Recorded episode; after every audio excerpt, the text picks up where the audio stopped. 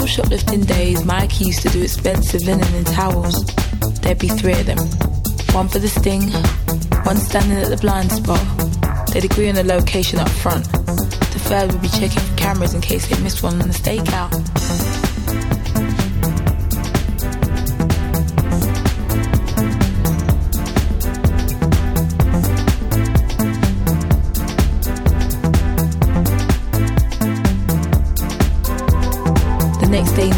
Take the goods back. He'd pretend he'd thrown the receipt away in the bag, say they'd been a present for his mum and she didn't like the colour. He'd end up with a credit note and then choose a CD player or a watch. Something nice from under the glass counter, something he could get rid of easily later.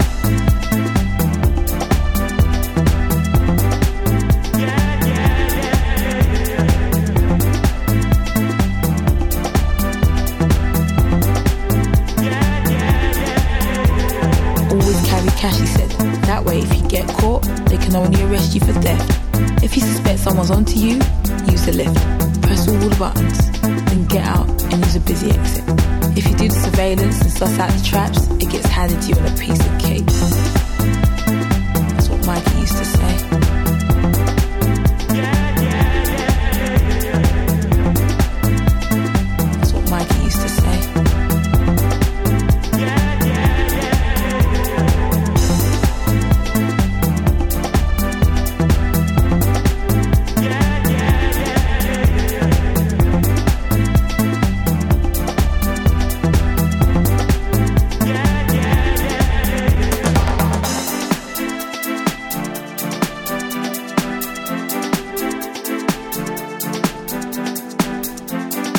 Different now.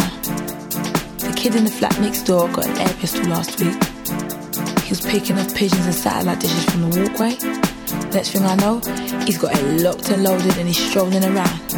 Pop a cap in your ass. That's what he said to me. He walks into the room now.